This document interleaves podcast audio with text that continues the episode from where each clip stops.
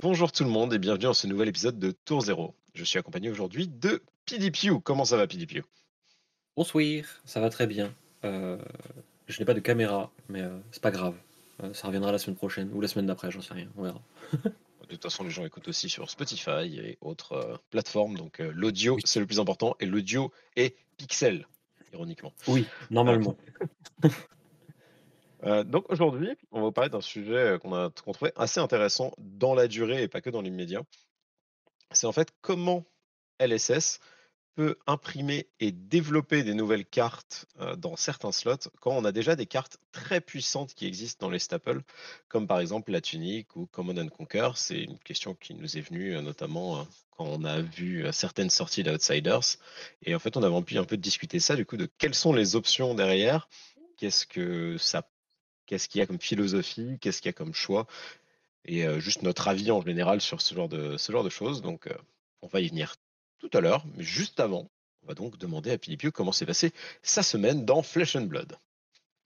bah, très bien. Alors, ma semaine, qu'est-ce que j'ai fait de ma semaine? Ah, j'ai joué un peu aux cartes. Ouais, alors, j'ai fait ouais, ça, j'ai fait, deux événements au moins. j'ai fait l'Armory du Chronise, du coup, comme il l'a passé en draft le mercredi soir, du coup, J'en profite pour y aller parce que, comme je l'ai déjà dit et comme je le répéterai à chaque fois que j'aurai drafté cette édition, le limité est trop bien. Genre, euh, c'est le feu.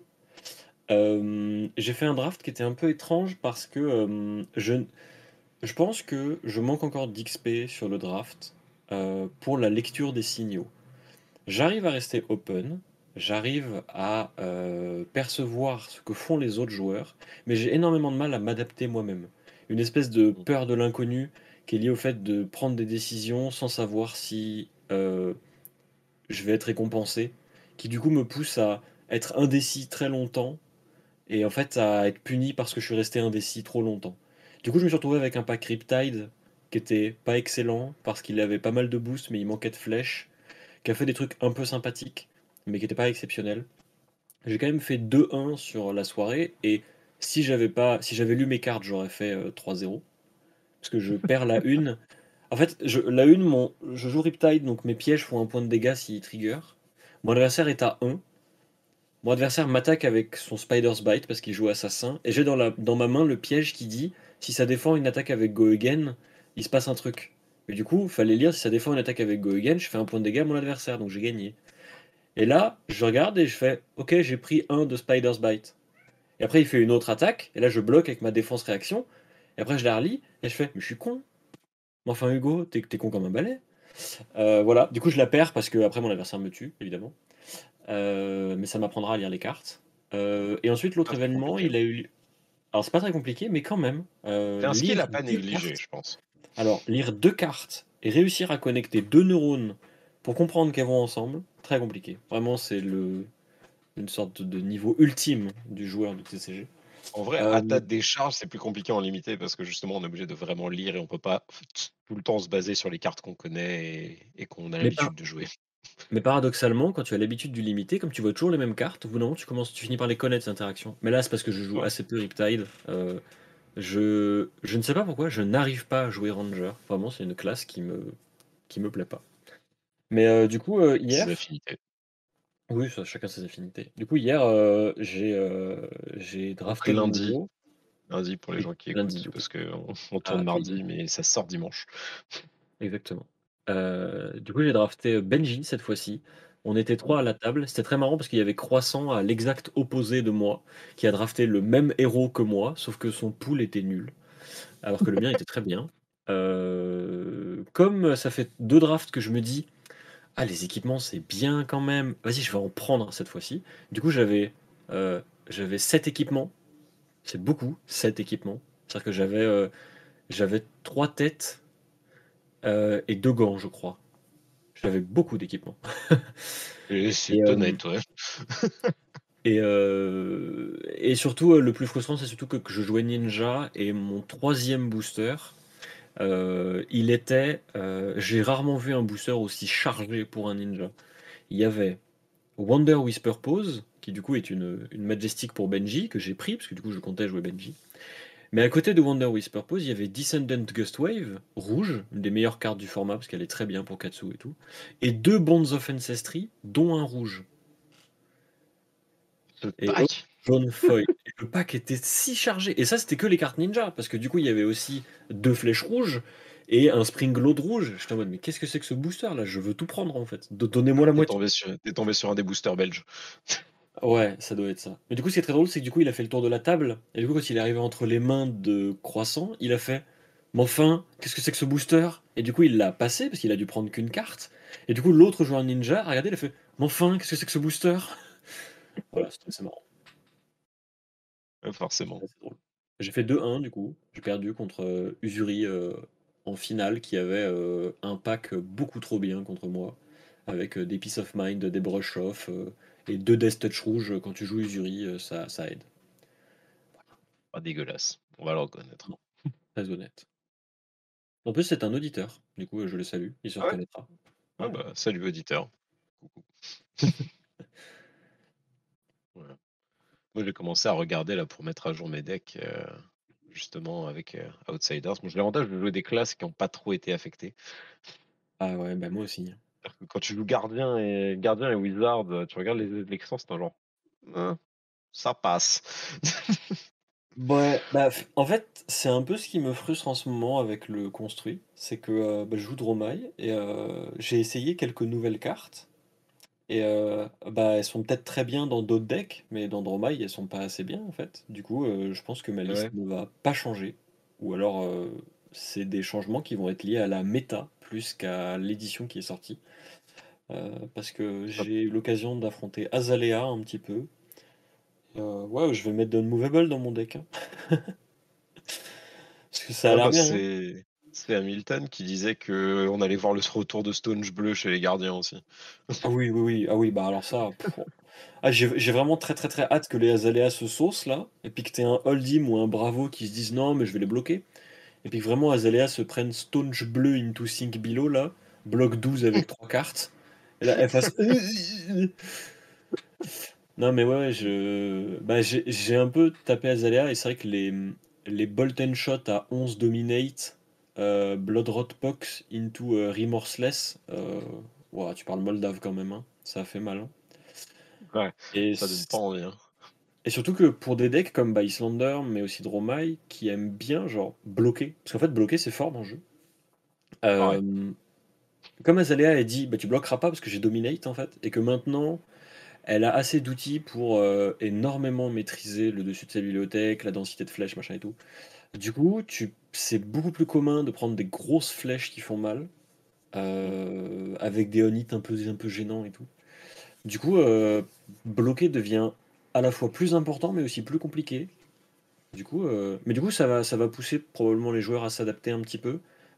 Ça va être moins la guerre des chiffres que c'était avant Outsiders, du coup, parce que avant Outsiders, avec Uprising, c'était vraiment une méta qui était basée sur quelle est la value que tu peux tirer de tes cartes, indépendamment de ce que fait ton adversaire, d'une certaine manière.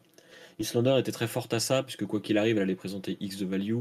Faille, si tu le gênes pas, il te présente 35 en un tour. Enfin, c'était beaucoup, c'est très mathématique en fait comme format. Là, l'intérêt c'est qu'Azalea, elle présente beaucoup de chiffres, mais elle présente surtout l'impossibilité que tu aurais à valoriser tes propres cartes. Du coup, Azalea va pousser les decks à s'adapter pour valoriser leurs cartes d'une manière différente. Avec des cartes comme les Staunch Response bleu par exemple. Parce qu'en fait, Staunch Response bleu équivaut à bloquer avec deux cartes, sauf que dans les faits, tu n'en as mis qu'une seule devant la flèche K-Dominate. Sauf qu'en fait, du coup, tu n'as pas perdu de valeur sur la deuxième carte que tu as utilisée pour bloquer. Et en fait, le raisonnement derrière, c'est que là où Azalea aurait voulu t'empêcher d'utiliser tes cartes correctement, parce qu'elle t'impose un Red in the Ledger qui a Dominate, qui du coup est virtuellement imbloquable, euh, bah en fait, tu peux quand même en tirer quelque chose parce que tu as des cartes comme le Unmovable, comme les défenses réactions, etc., etc. Pro tips, si vous voulez battre Azalea, jouez des défenses réactions. Genre les Unmovable de l'arsenal, ça l'envoie dans l'espace. Voilà. Ah oui, non, mais ça. Non, moi, je suis vraiment en train de me demander euh, si je vais pas me, me faire un petit bravo. hein. Genre juste pour justement dire bonjour. Oh, bah, Je défends, je hein. défends. Et je vous mets des baffes Et ce qui est bien, c'est qu'en plus, Bravo est assez bien placé contre les adversaires d'Azalea. C'est-à-dire que si on considère qu'en théorie, Dromai est plutôt euh, favorable dans les Rangers, ça veut dire qu'il va y probablement y avoir une quantité non négligeable de Dromai. Et Bravo est un des, un des mauvais match-up de Dromai. Du coup, euh, t'as ça. Et en plus, si tu tech ton Bravo, t'as un mauvais match-up de failles. Du coup, tu pourrais aussi punir les failles.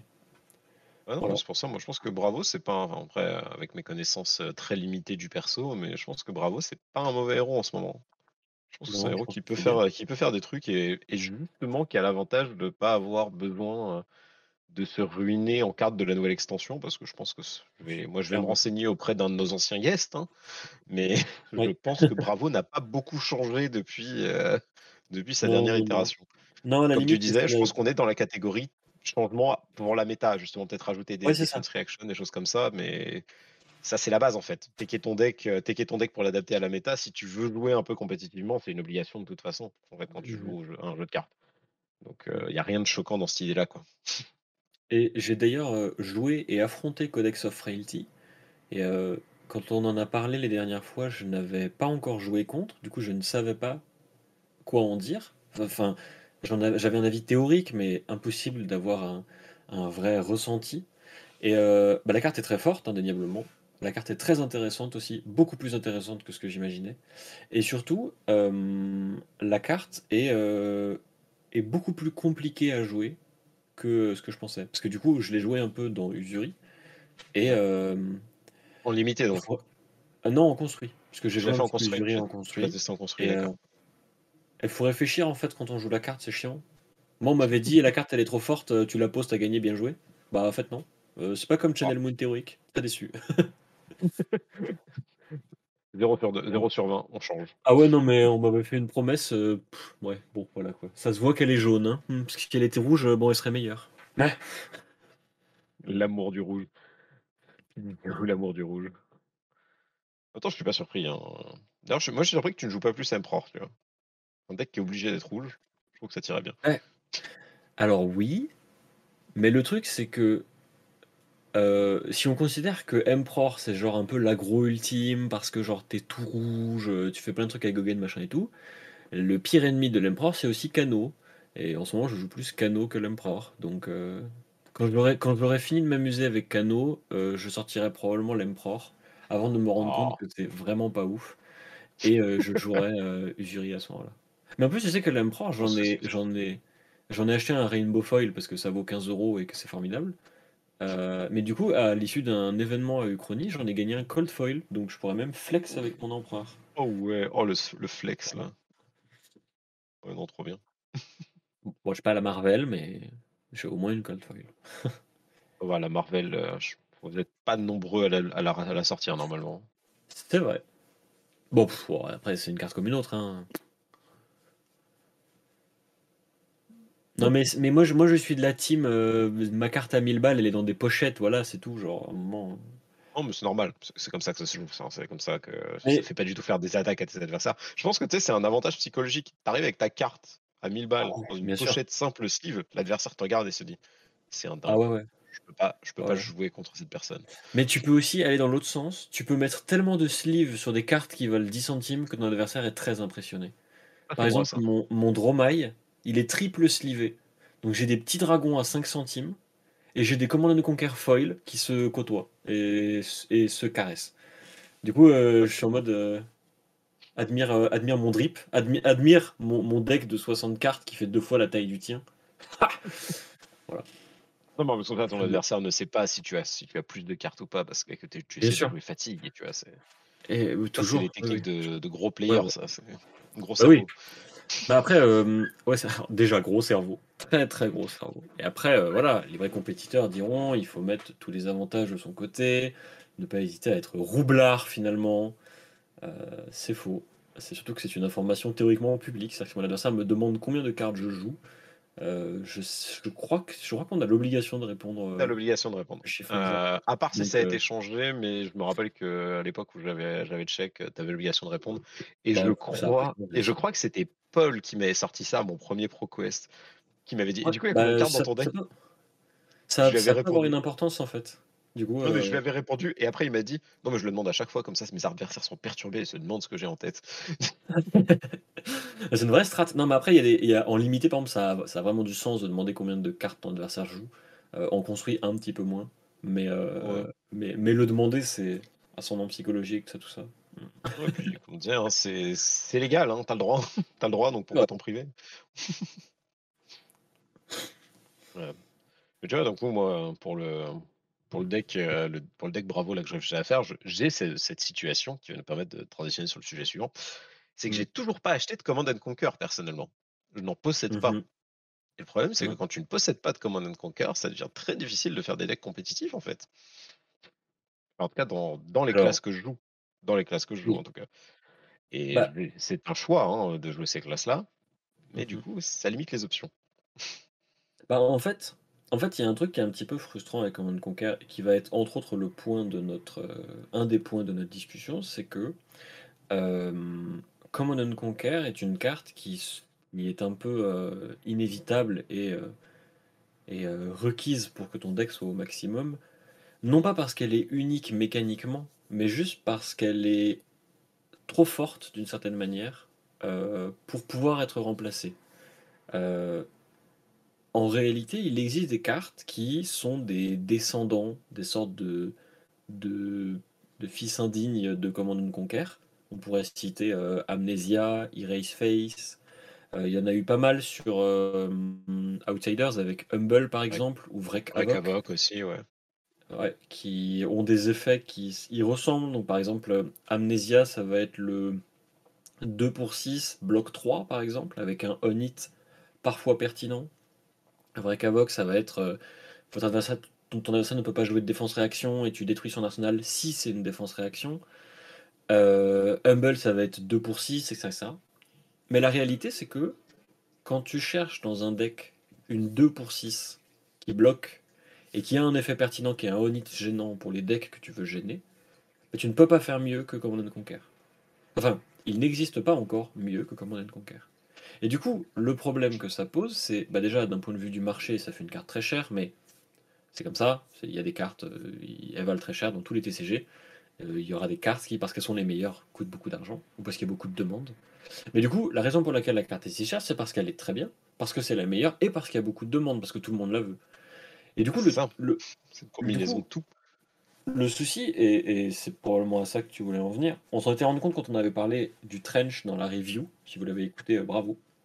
Euh, parce qu'on s'est dit, mais si Trench existe, qui est le torse ranger, euh, qui a un effet euh, qu'on pourrait apparenter à celui de la tunique, dans le sens où il fait des ressources des fois, et il bloque un, on, ne, on ne peut pas s'empêcher de comparer Trench à la tunique. Du coup, que faire si la tunique existe toujours? C'est une vraie question. C'est ça. C'est toute la question en fait, parce que quand on arrive et qu'on a des des cartes comme ça qui sont juste parfaites, enfin dans dans leur c'est dans leur design, c'est les meilleures cartes qu'on peut avoir. Il y a mathématiquement, c'est très compliqué de faire mieux. Sur les règles, c'est très compliqué de faire mieux. La tunique, enfin la tunique, c'est littéralement une ressource sur les 3 tours, donc heu, dès que tu as un mais équipement qui qui dès que tu as un équipement qui te gère une génère une ressource, qu'est-ce que tu fais comme calcul? Le premier c'est: «Est-ce que je vais avoir plus de ressources avec cet équipement qu'avec la tunique?» bah, tu vois, Et est-ce qu'il y a d'autres ressources qui permettraient de compenser le fait que je gagne moins de ressources? Justement, par exemple, est-ce que l'objet va bloquer 2? Est-ce qu'il a un effet, genre, est-ce que les parce que, par exemple, si l'effet de la du trench était un peu plus, heu, enfin, était un peu plus pertinent, peut-être que, heu, peut-être qu'il verrait plus de jeux? On ne sait pas. bah, en fait, pour moi, il y a deux trucs. Le premier, c'est euh, si, bah, en fait, la tunique est comparable aux autres torses du jeu. Parce que elle bloque un et elle génère une ressource tous les trois tours. Il y a des alternatives à la tunique qui vont générer une ressource gratuitement. Comme c'est le cas de la tunique théoriquement. euh, la tunique te coûte du temps, donc c'est pas littéralement gratuit, mais on considère qu'au moment où tu en as besoin, elle ne te coûte pas de ressources supplémentaires. Mais ces cartes-là, comme par exemple Blossom of Spring, qui est euh, littéralement la même chose, sauf qu'elle bloque pas, euh, ne le font qu'une fois, mais le font aussi à n'importe quel moment. Du coup, on a vu pendant un moment euh, Faille jouer Blossom of Spring, parce que pourquoi attendre 3 tours quand tu peux tuer tour 2, en fait? Voilà. Euh, mais le souci, c'est surtout que comme du coup, une des caractéristiques qui fait la force de la tunique, c'est le côté obtenir une ressource, sans contre-coup, sans devoir payer de choses supplémentaires et si on reprend l'exemple de Trench, par exemple, le coût supplémentaire, qui théoriquement nous permettrait de faire une ressource à n'importe quel moment de la partie, c'est de mettre une carte de notre arsenal en dessous de notre deck. Mais du coup, ça coûte une carte quand même, ce qui est énorme dans le jeu, en vrai, quand on en a que 4 voire 5 par tour. L'autre truc aussi, c'est que la tunique, elle bloque 1. Heu, quand on a besoin, généralement après le tour 3 parce que, bah, tu vas faire en sorte d'avoir au moins une ressource avec la tunique. Heu et du coup, il y a d'autres équipements qui bloquent 1. Mais comme il y en a aucun qui bloque 1 et te permet de générer une ressource sans coût supplémentaire, heu, qui existe, bah, du coup, difficile de faire mieux que la tunique. Mais tu vois, le Redback Shroud, le torse de d'assassin Ouais. en fait, c'est une excellente carte. Mais il lui manque l'universalité de la tunique. C'est-à-dire qu'en théorie, Redback Shroud bloque 1 et te génère une ressource puisqu'elle réduit le coût d'une de tes AR de 1. Théoriquement, ça fait la même chose que la tunique. Tu pourrais récupérer cet effet-là en l'échangeant contre 2 silver. Le souci, c'est 2 trucs. Le premier, c'est que faire des silver, c'est pas facile, là où la tunique en a rien à péter de ce que fait ton adversaire. Et le second, c'est aussi qu'il n'y a pas beaucoup d'AR, euh, d'attaque-réaction dans le jeu, dont tu voudrais réduire le coût quand tu joues assassin. Donc en Au fait, final, la plupart des attaques réactions sont à 0 ou à 1 en assassin, si je me trompe pas. c'est ça. Heu et il n'existe pas encore de cartes qui qui qui en fait, il il n'existe pas encore suffisamment de cartes qui justifient qu'on préfère jouer Redback Shroud pour avoir une ressource après avoir bloqué et genre peut-être recommencer, au-dessus de la tunique. Parce qu'en fait, ce qui fait la force de la tunique est moins sa force en soi. Parce qu'en fait, c'est un équipement qui est très puissant parce qu'il est gratuit et parce qu'il est universel. La réalité, c'est qu'il y a des alternatives plus puissantes que la tunique, mais dans des cas plus précis aussi. Et dans des dans classes spécifiquement aussi. Dans même Ouais et dans des classes de classes spécifiques. qui sont, heu parce que c'est ce qui est très fort avec Command and Conquer et heu, la tunique, c'est que ce sont des génériques. C'est des choses que tu mettre dans n'importe quel deck. Tu me dirais Mmh que Command and Conquer est une carte exclusive gardien, par exemple, ça me choquerait beaucoup moins, même si, Bah, théoriquement bah, théoriquement, il existe un équivalent gardien, il s'appelle Disable, ouais, sans l'intérêt d'empêcher les DR et avec un hit moins universel. en fait, c'est ça qui c'est ça qui casse un peu la tête avec ces cartes-là et c'est ce qu'on disait avant d'entamer l'enregistrement, c'est que si on voulait faire mieux que ces cartes-là, heu, ça poserait des vraies questions d'équilibrage. Parce que, autant la tunique est un équipement très puissant, mais pas fondamentalement surpuissant, dans le sens où quelque chose de plus puissant que la tunique me choquerait pas non plus. Et en vrai, on a déjà eu un exemple de carte plus puissante que ce qu'on imaginait être la meilleure carte sur ce slot-là, c'est quand Crown of Providence a remplacé Arcanid Skullcap. Au moment au moment où ça a eu lieu, s'est posé la question du power creep et en vrai, heu, il y avait des gens qui avaient un peu peur parce que, heu, depuis depuis Arcan depuis Arcane Rising, Arcanid Skullcap, c'était la référence. Si tu as pas de casque, tu as Arcanid Skullcap, en fait. Parce que ça te fait gagner 3 points de vie sur le cours d'une game, parce que parfois tu as Arcane Barrière, machin et tout. Alors il y a toujours des irréductibles qui disent que Arcane Arcanid Skullcap, c'est meilleur que Crown of Providence. La réalité, c'est que Crown of Providence sera, heu, 95 du temps mieux qu'Arcanid parce qu'elle a ce côté universel que n'a pas l'Arcanid Skullcap. Parce qu'elle a ce côté, dans un monde où Command and Conquer est une des cartes les plus jouées du format, et où tu risques de t'en prendre une assez souvent, le fait de pouvoir sauver ton arsenal, c'est trop cool. Et en fait, perdre un point de vie contre ce truc-là, en fait, ça, c'est tellement pas grave qu'en vrai, ça va. Mais du coup, si on, si on, si on met dans le même panier que Command and Conquer Crown of Providence, et qu'on se dit, genre, euh, vas-y, la carte est trop forte quand même, euh, c'est un staple, t'en as besoin. Parce que théoriquement, euh, ça coûte quasiment aussi cher qu'une tunique, quasiment tous les decks la jouent, euh, mais juste la carte est plus récente en fait. C'est ça. Euh, Qu'est-ce que ce serait une Chrono of Providence plus forte que ce que ça n'est déjà? Hors carte de classe. plus, let's go.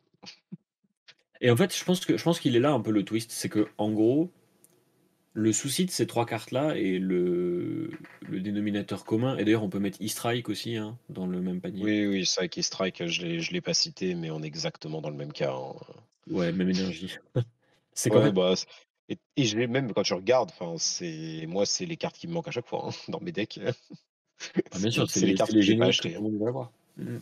C'est Bah, en ça. fait, c'est que c'est des génériques et en fait, le truc, c'est que si si on voulait faire mieux que ces cartes-là, il faudrait faire des cartes de classe, heu, meilleures que, heu, E-Strike. La réalité, c'est que, heu, ce que font Command& Conquer, E-Strike, La Tunique ou Crown of Providence sont des choses que les classes ne font pas encore ou ne veulent pas faire tout court. Heu, par exemple, Command& Conquer, c'est pas très loin d'être une carte de gardien. Elle coûte un certain nombre de ressources, elle tape assez fort, elle a un effet Unit un peu gênant et cetera et cetera. Le truc, c'est que n'importe quel deck aggro, heu, qui joue que des rouges peut jouer Command& Conquer, parce que c'est une générique. Et en vrai, des équivalents de Command& Conquer exclusives à gardien choquent pas du tout. Parce qu'en fait, c'est la philosophie de la classe, il y a pas de problème. Ce qui ce qui en vrai pose problème dans le jeu, je pense, c'est dans le cas où ils font des cartes de classe qui ne sont pas assez fortes pour remplacer, heu, les équivalents génériques si puissants qui existent déjà. Mais en vrai, est-ce qu'on a besoin que les cartes soient plus fortes? Parce que c'est tout le point, en fait. C'est que, est-ce qu'on veut vraiment qu'on se retrouve sur des cartes qui sont plus fortes que ça? Ou est-ce qu'on attend que ces cartes-là, d'une façon ou d'une autre, soient forcées de sortir de la méta? Et du coup, quelles sont les options, en fait, pour que ces cartes-là, s n'aient plus l'impact bah, qu'elles ont maintenant? Ce que ce que disait notre régisseur avant qu'on enregistre, c'était, heu, il il pense que, heu et je trouve que c'est un avis qui se défend très bien. Il pense que, hem, quand le format Living Legend aura pris forme, qu'il commencera à avoir un certain nombre de héros, qui sera peut-être officialisé, qu'on aura les premiers événements et cetera et cetera, ils profiteront de ce de cette arrivée d'un nouveau format qui se voudrait avec, toutes les cartes les plus fortes du jeu, pour bannir justement ces staples, heu, du format, heu, commun, si on peut dire ça comme ça et provoquerait une espèce de rotation. Genre, on pourrait probablement appeler ça la première rotation du jeu, en fait. C'est vrai que ce Mais en même serait, temps ce serait un équivalent de rotation, hein. Si, hein, du jour au lendemain, on arrive et qu'on voit qu'il y a plus, CNC, il y a plus la tunique et cetera dans les decks, ça va changer le gameplay, hein. Bah, ouais, bien sûr et en même temps, est-ce que Ouais, ça va bien. tant les changer que ça, en fait? C'est ça qui est un peu perturbant avec ces cartes-là. C'est qu'en vrai, si tu enlèves à tous les decks Command& Conquer, tous les decks le remplacent. Alors ce sera jamais aussi bien, évidemment et ça va peut-être, déséquilibrer certaines stratégies. Parce que peut-être que certains decks auront plus de difficultés à exister, parce qu'ils seront beaucoup plus sensibles à ce qu'avant ils gênaient avec Command& Conquer. Par exemple, je prends mon exemple, je joue Dromai, Command& Conquer est une de mes armes pour affronter Faille. Sans Command& Conquer, bah, c'était déjà dur, ça va juste être encore plus dur. Mais finalement, ça va pas changer mon deck. La tunique, c'est Ouais. pareil. Il y a assez peu de decks qui ont la tunique littéralement au cœur de leur stratégie. Le seul qui me vient à l'esprit, c'est euh, Holdim, parce que c'est vraiment le héros qui utilise la tunique le plus possible. Ouais. Et sinon, tous les autres héros du jeu, en vrai, pourraient la remplacer. Sachant que les raisons pour lesquelles Uldim en plus utilise euh, la tunique le plus possible, c'est souvent ces deux staples que sont le bouclier et la Crown of Seeds, et qui sont des objets euh, qui, qui ont aussi Bah, cette question du est-ce qu'on veut les laisser ou pas, notamment la Crown. Alors, oh, oh, il y a, y a cet autre débat, mais pour Holdim, surtout, c'est la partie va durer plus de 3 tours, parce que c'est le but du héros. Ouais. Et en plus, En ça permet plus, de oui, faire euh, des femelles avec une bleue. Ce qui est vachement bien. beau. J'aime beaucoup personnellement. En tant que joueur Uldim, j'avoue Ah que c'est ouais, un truc que j'aime bien. Mais oui, moi c'est que c'est que y a- y a- en fait voilà, d'ailleurs on parlait tout à l'heure des cartes de classe qui peuvent remplacer les staples, ces staples là. Bah, on a l'exemple chez, chez, les, chez Holdim, avec sa Crown of Seeds qui au final remplace euh, bah, sans Oui, non. vraiment de difficulté le, la, la Crown of Providence. bien sûr. Et en même temps, c'est, et et en qui même temps, pas exactement dans le même rôle plus. Après, en fait, pour moi, le piège, ce serait de vouloir faire des cartes qui euh, sont juste plus fortes. Par exemple, Mm. je trouve ça dommage que Crown of Providence ait euh, universellement remplacé Arcanis Skullcap. Parce que euh, euh, il y avait euh, des éléments d'Arcanis Skullcap que j'aimais bien. Euh, par exemple, le fait que euh, c'était intéressant quand tu jouais un deck aggro, par exemple, de faire attention à tes points de vie pour toujours être un point de vie en dessous de ton adversaire et du coup avoir la value maximale sur l'arcanite. Ce genre de petits détails rendait J'adore arcanite vraiment cool. Ça, c'était vraiment un truc que Euh, j'adorais aussi sur Arcanite, hein, le petit, euh, ah, le petit le fait de... Ouais, calculer j'ai pris... À un PV près, quoi. Mmh. C'est vraiment ça. Ouais, j'ai pas bloqué ton breakpoint, mais regarde, mon arcanité bloque 2 et tu prends Scar for Scar. Bah. et ça là, hmm, quel plaisir. Mais du coup, le fait que ça n'existe plus, ça fait que. Enfin, le fait que ça n'existe plus, je trouve ça dommage. Et ça fait surtout que. Bah, Crown of Seeds, euh, c'est une carte qui est d'une certaine manière fondamentalement mieux que Crown of Providence. Parce qu'elle produit l'effet de Crown of Providence à tous les tours. Du coup, euh, du coup, voilà quoi. Et, euh, et, en fait, le, ce qui, en fait, ce qui m'ennuierait, mais qui, à mon avis, est probablement un peu inévitable, c'est que il fasse du power creep un peu. C'est un peu un gros mot en plus dans les TCG, le power creep. Ça m'amuse parce que c'est une, c'est une notion que les joueurs aiment pas du tout. Et paf, à juste titre en vrai. Euh, pour ceux qui ne connaissent pas la mécanique, le power creep qui euh, peut se traduire par euh, réduction par la puissance, je sais pas, Ouais, c'est puissance grandissante en fait. C'est le fait que euh, la Ouais, mais, ouais, mais dans le power creep, j'entends le fait que tu réduises le reste avant d'augmenter la puissance des cartes. Je sais pas, parce que le concept de creep, c'est vraiment de monter justement. Que c'est de l'escalade. Euh, c'est un peu. Euh, c'est un, peu escalade C'est un peu la course à l'armement en fait. Ouais, il y a un peu de ça. C'est genre. Euh, sur le format précédent, on avait euh, des canons, très bien. Sur le format suivant, nous aurons genre des bombardiers. Et sur le format d'après, on aura la bombe nucléaire. Et sur le format d'après, on détruira les planètes. C'est le, je crois que le, jeu qui a le plus, euh, enfin dont j'ai le plus entendu parler de Power Creep, c'est Dragon Ball Super, le jeu qui était, qui est encore d'actualité, mais qui est un peu mort à cause de ça. parce qu'il avait vraiment ce truc-là, genre on entendait les joueurs en parler, c'était vraiment bah, il y a une série qui est sortie, euh, les cartes sont cool, on s'amuse bien, machin et tout. Et puis il y a une nouvelle édition qui est sortie. Du coup, bah, plus aucune carte de l'édition précédente n'est jouable, parce qu'en fait, aucune n'est assez puissante pour euh, être mise sur un pied d'égalité avec les nouvelles. Alors, euh, mine de rien, à Fab, ils s'en sortent très très très très très très bien. Parce qu'ils ils sont à 8 éditions, 9 éditions maintenant? 3... Non, ils sont à 7 éditions. Vérifier Régie. ouais, 7 ou 8. Bon, enfin, ils, ont, ils sont quand même un sacré paquet d'éditions. Et ils n'ont pas encore produit ce sentiment, à part peut-être Chrono of Providence? Bah, ah, les gens ont probablement des par exemple. C'est le truc où ils ont été forts, c'est qu'ils ont, ont produit le sentiment, mais sur des cartes très spécifiques et pas sur une édition, justement. Ouais. Parce qu'il y, y, a eu le sentiment avec Starvo aussi, hein, euh, quand Starvo est sorti. Il y, a eu euh, un peu sur Aria, rétrospectivement, maintenant on se rend compte que l'édition était un peu fumée quand même. Au moment où elle est sortie, les gens étaient en mode Ouais, c'est fort, mais ça va. La régie nous dit qu'il y a eu 9 éditions complètes.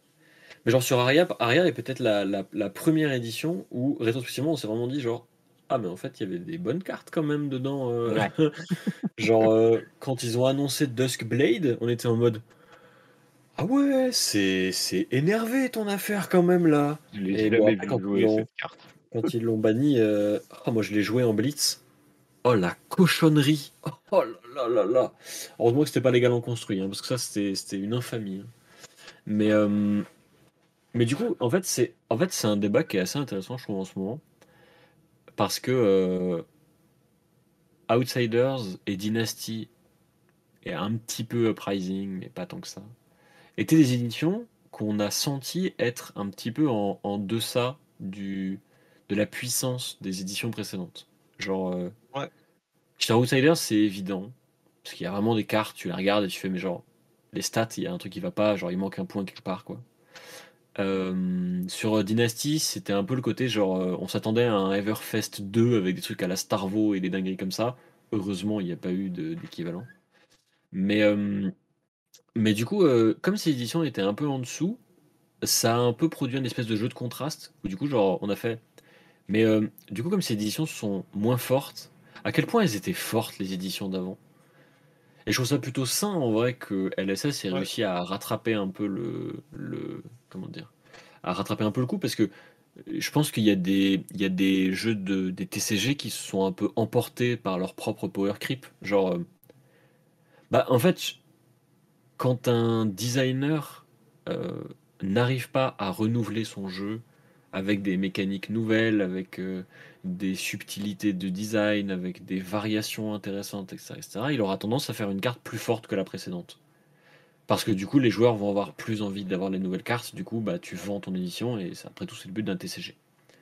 Le truc, c'est du coup, au niveau du jeu, ça pourrit le jeu parce qu'en fait, très vite, des cartes oublient, disparaissent, euh, sont remplacées. Et genre, comme je joue beaucoup à Hearthstone, vraiment, le truc qui me fait le plus rire, c'est quand des joueurs comparent des nouvelles cartes de nouvelle édition à leur équivalent en termes de coût en mana et de statistiques, Bon. mais genre d'il y a, a, euh, 3-4 ans. Et vraiment, ça me encore fait Yeti, là. beaucoup rire. Ah ouais, mais c'est trop drôle. Ah vraiment, c'est... euh, dans, dans Hearthstone, il existe une, une 4-5 pour 3. Ouais, c'est ça, 4-5 pour 3. Bah maintenant, il existe une 4-5 pour 3 euh, qui peut attaquer le tour où elle arrive et qui en plus est boostée si tu joues des sorts. Enfin, genre, c'est. Et t'as que des trucs comme ça. Et en vrai, moi, ça me fait beaucoup rire. Parce Une que. 4-5 euh, pour 4, le Yeti. 4-5 pour 4.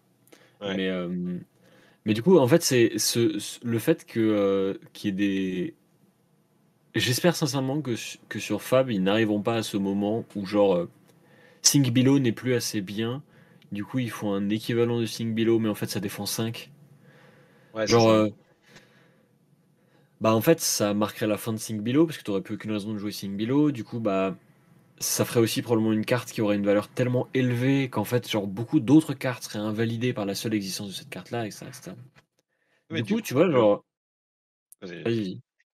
Non, je- j'allais dire, mais du coup, en fait, si on essaie d'éviter ce power creep, ce qui est, on est tous les deux d'accord, je pense, c'est une très bonne chose hein, de rester sur ces niveaux-là, de rester sur ces mathématiques-là, etc.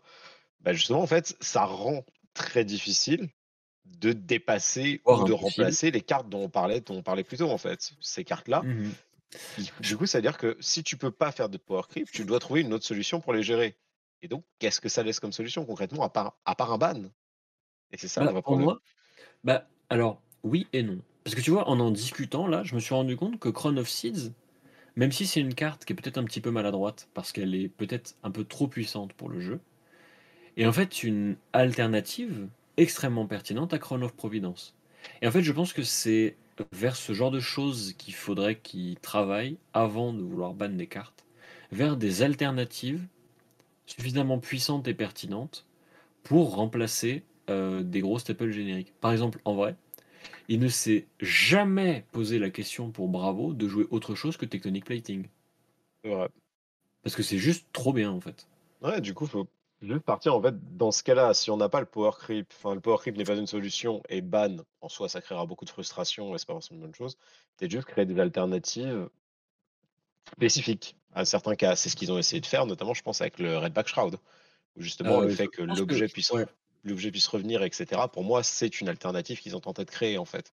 je pense que ça et la trench sont effectivement des, des tentatives de, de, de variation de la tunique. Parce qu'en réalité, euh, ils réinventent un peu la tunique. Enfin, euh, si la tunique était la roue, ils sont en train d'inventer euh, tous les autres formats de roues pour chaque classe en vrai. Parce que euh, c'est ce qu'on disait un peu sur la review. les, les, les slots d'équipement correspondent à des mécaniques de jeu particulières. Les bots vont toujours concerner la mobilité, donc on peut associer ça au point d'action. C'est pour ça que toutes les bots vont être autour, souvent, de euh, donner go again, euh, permettre de récupérer un point d'action, etc., etc. Les gants vont toujours être liés à la puissance, donc ça va être augmenter l'attaque des cartes, les rendre euh, plus puissantes mécaniquement, etc., etc. Le torse va toujours donner des ressources, ou générer des ressources d'une certaine manière. Et le casque va toujours donner des informations. Donc euh, New Horizon donne deux arsenals, Scubban Crosswrap regarde une carte du dessus du deck, Crown of Providence remplace une carte de la main par une autre, etc. etc. Le meilleur exemple étant Hope's Merchant's Hood qui permet littéralement de mulligan euh, euh, en la sacrifiant. Et du coup, je pense que en fait, ils vont dans le futur faire des cartes qui petit à petit vont remplacer leurs, al- leurs alternatives génériques. Mais la réalité, c'est que la réalité, c'est que euh, comme ils ne sortent que 4 éditions par an et que toutes les classes ne sont pas affectées par toutes les éditions ou pas euh, au même niveau, je pense que ça va leur prendre un certain temps avant de proposer pour toutes les classes des alternatives qui seraient suffisamment pertinentes pour remplacer la tunique ou Crown of Providence ou euh, d'autres trucs. Tu vois. Je suis d'accord, je pense que c'est, heu, c'est un peu l'idée, mais ça, ça marche très bien pour des équipements. Le Oui, problème, c'est que, quand c'est une une carte comme Command and Conquer ou Strike que tu dois remplacer, bah, en fait, c'est un slot parmi, en moyenne, on va dire 60 slots mmh et du coup, ça va être très difficile de designer des cartes qui réussiront mieux à entrer dans ces slots-là sans être power creepé, enfin, sans être power crept. et du coup, la question qui se pose, c'est est-ce qu'on veut vraiment faire mieux? Parce que en fait, en vrai, s'il n'est pas possible de faire mieux que Command and Conquer parce qu'on estime que la puissance de la carte est trop importante pour que faire mieux soit sain, heu, pour le jeu, bah, heu, vaut mieux faire d'autres choses. Et d'ailleurs, c'est un peu ce qu'ils ont fait avec Kira's Face et Amnesia. Ils ont fait des cartes qui sont extrêmement puissantes, d'une certaine manière presque plus puissantes que Command and Conquer, mais dans des cas si spécifiques et si précis qu'en fait, heu, elles ne sont pas toujours aussi puissantes. Par exemple, heu, Amnesia, je sais pas à quel point, heu, Katsu, par exemple, préfère prendre un Command and Conquer au-dessus d'un Amnesia. Dans les 2 cas, il suffit de mettre 2 cartes devant et c'est bloqué, mais Amnesia est tellement plus lourd, tellement plus handicapant sur, heu, son plan de jeu, qu'en vrai ça ça aura parfois plus d'impact que CSC, qui ça se trouve peut être joué un tour où il y a pas d'arsenal, heu, ou ce genre de choses, tu vois? Ouais. Du coup, je pense que je pense que ça rejoint un peu l'idée qu'il pourrait y avoir avec les équipements, qui est que faire autre chose serait la bonne solution.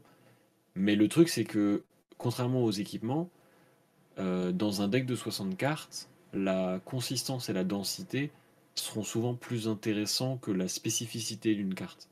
Et d'ailleurs, c'est tout le twist des équipements, c'est que comme on commence la partie avec, on n'a pas besoin d'en mettre 3 exemplaires dans son deck et son sideboard pour être sûr de l'avoir dans un match-up spécifique. C'est pour ça que c'est assez sain en vrai les équipements.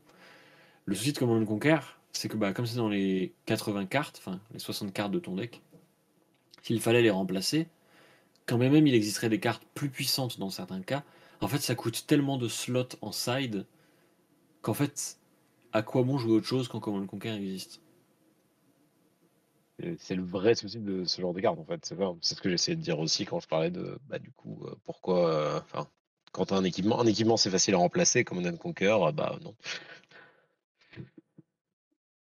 Donc, Et en même temps, tu vois en même temps, tu vois, quand je jouais, Dromai, enfin quand je joue toujours Dromai de toute façon, pendant un moment je jouais pas Command Conquer parce ce que, temps très heu lointain où je jouais avec Dromai je hier. jouais hier, ouais voilà. La, mmh, en vrai, pendant un moment je jouais, Command Conquer dans le deck parce que le plus important pour moi était de pitcher 2 rouges pour générer 2 haches et présenter des points de dégâts. Donc en fait, Ouais, une des importances du pack était, heu, enfin de la carte pour le pack, c'était ça fait des ça fait des haches en gros. Et du coup, pendant un moment, j'avais remplacé les Command Conquer par des Miraging Métamorphes, qui du coup euh, coûtaient 1, euh, tapaient à 7, et que ça, ça, ils avaient fantasme, mais ils avaient d'autres soucis, mais c'est un peu différent. Et en fait, euh, comme le but de Command Conquer, c'était surtout euh, de générer des haches à peu près à n'importe quel moment de la partie, puisque t'as pas besoin de conditions pour jouer la carte, contrairement aux ouais. dragons eux-mêmes, bah du coup c'était bien. Maintenant j'ai mis Command Conquer parce que euh, si ça peut gêner faille, euh, let's go, tu vois. Ou les rangers surtout, parce que sûrement les rangers ils aiment pas du tout Command Conquer. Mais, euh, mais, mais en vrai, je pense, que, je pense que la solution est là pour un joueur qui voudrait remplacer euh, Command Conquer, c'est de se dire euh, que fait Command Conquer dans mon deck? Alors parfois ça va être euh, ça va être un peu tout, tu vois. Genre, ça, genre, Conquer? Il me prépare le café tous les matins personnellement. Ah bah ouais, bah ouais, bah moi aussi d'ailleurs. hein. C'est vraiment, il a, il a le don d'ubiquité, il est chez toi et chez moi en même temps. C'est une très bonne Euh, carte. C'est très très bien. Mais en fait, tu vois, en vrai, quand tu réfléchis, Command Conquer, c'est pas ouf euh, pour pitcher, normal, c'est une rouge. Euh, pour défendre, ça dégoûte un peu, quand même ça défendrait très très très bien. Et en fait, c'est excellent Ouais, quand t'attaques. Et du coup, la question c'est est-ce qu'il y a des cartes qui sont aussi bien quand t'attaques? Et en fait, ouais. là, du coup, se pose l'autre question est-ce que la classe que tu joues a accès à des cartes aussi bien que Command Conquer Et en fait, il est plutôt là le problème, tu vois. Il n'est pas lié à Command Conquer en soi, il est plutôt lié au fait que quand tu voudrais remplacer Command Conquer, tu te rends compte que tu n'as pas les mêmes armes que toutes les classes. Parce que par exemple, les, illusionnistes ont largement de quoi remplacer Command Conquer. Euh, Fantasmaclasme, c'est incroyable quand il s'agit de pourrir l'adversaire. Euh, tu peux mettre des Miraging Métamorphes, tu peux taper très fort avec des cartes d'illusionniste. Euh, tu as des trucs à faire en fait. Alors ce sera peut-être jamais aussi bien littéralement que Command Conquer, mais si le but c'est de le remplacer, alors euh, si ça fait ce qu'aurait fait Command Conquer en un peu moins bien, bah de toute manière, euh, si Command Conquer est autant joué, c'est parce que c'est la meilleure en fait. Donc euh, en la remplaçant, il faut admettre qu'on aura probablement des cartes moins efficaces. Moins efficaces dans tous les spots en fait. Mais se demander à quoi sert Command Conquer, je trouve que c'est vraiment intéressant. Genre, c'est... Je trouve que c'est sain comme question parce que des fois ces cartes-là, on a un peu tendance à les mettre dans tous les decks sous prétexte que la carte est trop forte. Mais, euh, mais se demander pourquoi est-ce qu'on la joue, pourquoi est-ce qu'elle est là spécifiquement, est-ce qu'elle pourrait être remplacée, et si oui, par quoi, bah, euh, j'aime bien. Bah, je pense que que c'est Vas-y, vas-y. Que pas de Je trouve que c'est le genre de question justement qui euh, permet de se rendre compte que, en effet, des fois, on, on fait des choses par automatisme et qu'on peut remplacer certaines, certaines cartes. Quoi. Enfin, la, la tunique, quand tu, tu, tu pourrais te dire, je vais la mettre à chaque fois, puis après tu fais, eh, je joue Dromai. Et en fait, non, du coup. Bah ouais, mais je sais, est, c'est tellement mieux. Ce qui est amusant, c'est que quand j'ai commencé à jouer Dromai, au tout début, quand le héros était assez récent, euh, il y avait un peu deux écoles. Il y avait vraiment des gens qui jouaient la tunique. Et qui étaient en mode Ouais, non, mais c'est bien, parce que joue la tunique avec les Phantasmal Footsteps, euh, c'est trop fort. euh, et, euh, et en vrai, ça- il y avait des arguments. C'était complètement recevable. C'était un plan de jeu qui était particulier, mais qui avait des, qui avait des avantages qu'avaient pas les, les Dromai actuels. Euh, au bout d'un moment, la masse des joueurs s'est rendu compte que F- Furnace était peut-être plus pertinente dans plus de situations, et du coup, ils ont choisi Furnace. Mais en vrai, Tunic euh, valait le coup, tu vois. Mais ce que j'aime bien, c'est que la question s'est posée, en fait. Et j'avoue, c'est un des trucs qui me plaît aussi avec Dromai. C'est que j'ai pas besoin de me rappeler que je suis censé mettre un compteur sur ma tunique. Rien n'a pété, ça. C'est un problème qu'a mon adversaire, mais jamais moi. c'est une belle façon de vrai, voir les choses. Je trouve que c'est important. et en vrai, à quoi bon dépenser 200 euros dans une tunique qui vous fera prendre des warnings parce que vous avez oublié votre compteur, quand on peut juste jouer Flamescale Furnace? Ou d'autres classes qui ont des équivalents, t'as compris? Oui, bien sûr. Non, mais c'est vrai, dit comme ça, dit comme ça, en vrai. Voilà, oui, c'est ça la vraie solution. Faut tous jouer Flamescale Furnace, même si vous n'êtes pas illusionniste. Exactement. Enfin, Non, mais après, t'as besoin d'être illusionniste pour jouer Furnace, il suffit d'être draconique. c'est vrai, faut être draconique uniquement. Mais euh, comprenez un petit charpie rouge, euh, à la limite des coups de briquet sur le bord de la carte et c'est réglé quoi. Ah, Non, mais c'est vrai, mais, mais bravo coup, draconique là, let's go. J'aimerais tellement, s'il te plaît. Mais en vrai, ça, ça, ça revient sur ce que tu disais, tu vois, sur le fait que, en fait, pour le moment, euh, c'est fa- pour, pour Dromai ou un personnage comme ça, ça va être facile de remplacer la tunique. Pour d'autres joueurs, enfin pour d'autres personnes, ça va être beaucoup plus compliqué. Parce que bah, tout le monde n'a pas accès à cet objet qui rentre aussi bien dans le plan de jeu et qui fait aussi bien le boulot, quoi. Mhm. Mais je pense qu'il faut laisser du temps au jeu pour ça. Euh, Ouais, j'ai quand même le sentiment que euh, les inquiétudes qu'on a sont issues d'un d'un environnement de TCG qui est quand même particulièrement malsain. Parce que je crois qu'il n'y a aucun TCG qui peut se revendiquer que de ne jamais avoir power creep. Et alors il y a des TCG où c'est plus ou moins flagrant, il y a des époques du jeu où c'est plus ou moins flagrant, mais Yu-Gi-Oh! j'en ai toujours entendu parler, Hearthstone récemment c'est pire qu'avant, Magic alors, euh, ça a été euh, scandaleux il y a euh, un an et quelques, maintenant ça s'est un peu calmé, euh, quoique ce soit toujours un peu la fête à la saucisse. Dragon Ball Super, n'en parlons pas. Euh, du coup, euh, en vrai, euh, en vrai, il est bien notre jeu. hein. Franchement, franchement, Fashion Bud, pas tant de power creep que ça. hein. non, c'est sûr. Mais d'ailleurs, oui, c'est un fait dont on a parlé dans le pré, on a parlé dans le pré, pré-show, j'ai envie de dire, mais on n'a pas parlé là pour les gens. Et je pense que c'est aussi un point qui, va être- est important à signaler, c'est que Flesh and Blood aussi est obligé de s'assurer de cet équilibre, cet équilibre interne à cause du fait que le jeu n'a pas de rotation. Bah ouais. Et en fait, c'est pour ça qu'il est comparable à Yu-Gi en vrai. Parce que Ouais. Yu-Gi-Oh! Même, même idée, tu as un seul format, tu as une banlist longue comme le bras. Et, euh, et en fait, c'est avec ça qu'ils régulent. C'est avec. euh, Mm. c'est, ils, ils power creep comme des cochons parce qu'il faut vendre des cartes. Euh, puis c'est comme ça qu'ils ont toujours fonctionné.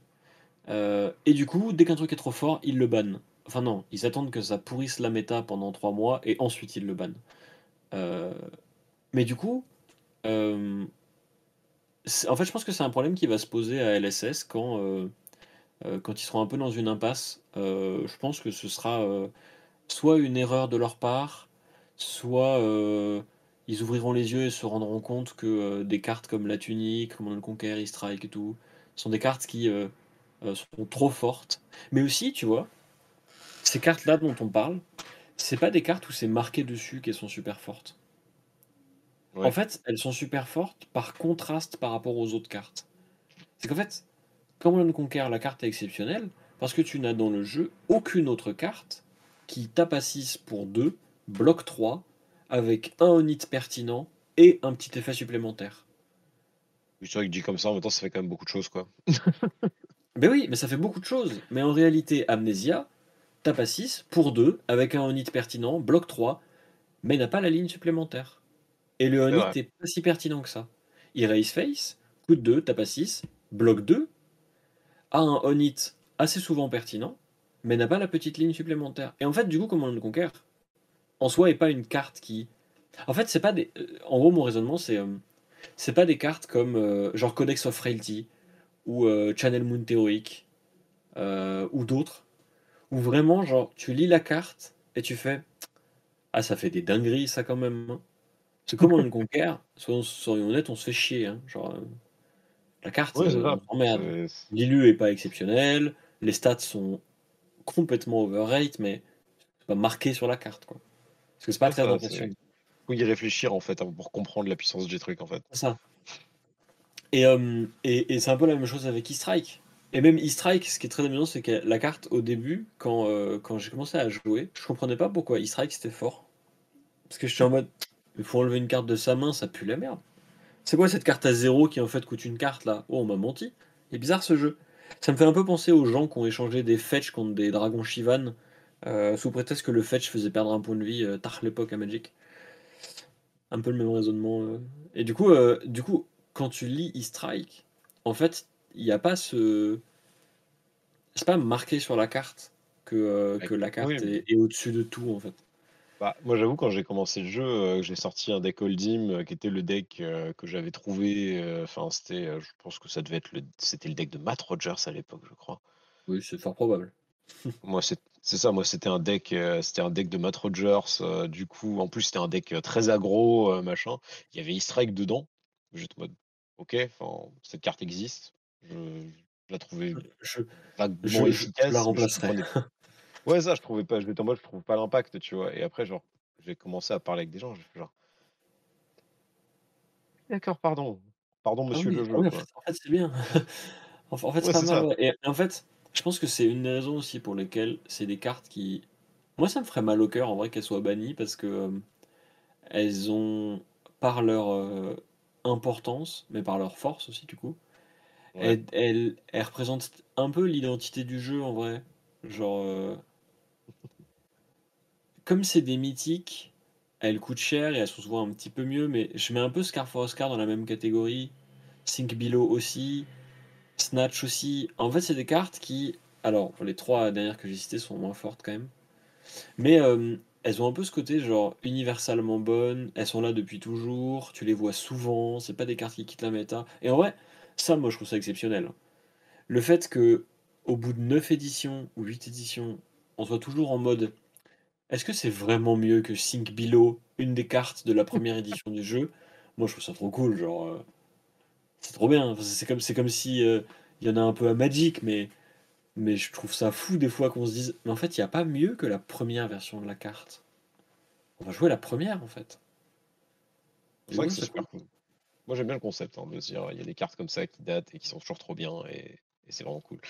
C'est juste que, bah, en effet, là, on se retrouve à se poser cette question de oui, mais du coup, comment on peut comment on peut ne pas, pénaliser les gens qui jouent, depuis longtemps et les trucs comme ça, quoi? Enfin, comment ne pas faire que ces cartes-là soient trop fumées aussi? Comment on peut designer des choses qui vont être équilibrées par rapport à ça? C'est toujours ça les Bah, questions. ils ont admis que sur Tales of Aria, l'équipe de test était un peu légère. Pareil sur Everfest. Je pense que après ces deux erreurs, qu'ils ont eux-mêmes appelées des erreurs, euh, je pense qu'on n'est pas prêt de voir se reproduire un Starvo, tu vois. Non. Ce qui est plutôt rassurant. D'ailleurs, je suis toujours déçu qu'on ait le retour de Shane et de Prism, mais pas suite euh, de Bravo. Mais bon, ça, c'est une autre histoire. Mais tu sais pas, tu sais pas, attends. Alors, bon, c'est très peu probable, mais. il, y a Dorine, il va y avoir Dorine Théa dans Dusk Till Down. Enfin, non, on n'en sait rien, pas. mais. Ah, Bah, ça, en fait, serait pas, un- ce serait pas déconnant. Euh, petit euh, point actualité. Euh, ils ont annoncé plein de grands prix de calling et de Battle Hardnet. Et pour chacun de ces événements, ils ont, ils y ont associé une image, une illustration de la prochaine édition, du coup, Dusk Till Dawn. Du coup, on a Solana qui est entouré de volutes violettes, comme s'il se faisait attaquer par les forces Shadow. On a euh, Prism qui semble se transformer en ange devant Shiana. On a euh, Dorinthea auréolée de lumière euh, qui descend des cieux. Enfin voilà, que des trucs comme ça. Du coup, euh, ça laisse présager une Dorinthea Light, euh, comme le laissait supposer son, son lore. Et du coup, on n'est pas à l'abri d'un Bravo qui vient montrer le bout de son nez, mais comme Bravo et Daria, ça m'étonnerait. Bravo et Daria, il est très ancré dans le lore Daria depuis longtemps en plus. Donc, euh, Ah ouais, enfin, ça puis, pas. Sa création, quoi. Donc, euh, Mhm. donc, ça va être difficile, à mon avis, d'avoir un Bravo avant une extension Aria. Ouais, ou alors un supplémental comme Everfest. C'est ça, un supplémental. Qui était euh, sur bah, Aria de toute manière. de toute manière, qui ferait revenir des élémentaires d'ailleurs. Des cartes Ah élémentaires. Et ça, ouais, j'aimerais bien revoir oh, l'élémentaire moi, C'est mon, Ah, tu vois, pour moi, les, mon, mon dernier point, ce sera que euh, la solution aux, aux- aux cartes un peu trop fortes comme euh, E-Strike, Sensei, Tunic et tout, c'est euh, de faire des cartes suffisamment puissantes pour qu'un joueur ait envie de les jouer, mais suffisamment contraignantes pour qu'elles soient pas aussi universelles que le sont les équivalents génériques. Je suis d'accord. C'est Voilà. tout ce qu'on demande. Même, euh, même à juste avoir des, des contraintes comme des, des talents spécifiques, des classes spécifiques, des, des situations, euh, des situations que qui font que c'est plus ou moins intéressant à tel moment. Qui, des cartes qui forcent un peu la prise de décision parce que la Mm. crown, au final, euh, les, gens, euh, les gens disent toujours bah, c'est hein. facile. hein. Paye un, tu crown. Mais en vrai, il y a plein de moments où tu dis bah, en fait, mon arsenal, je vais peut-être avoir envie de le conserver.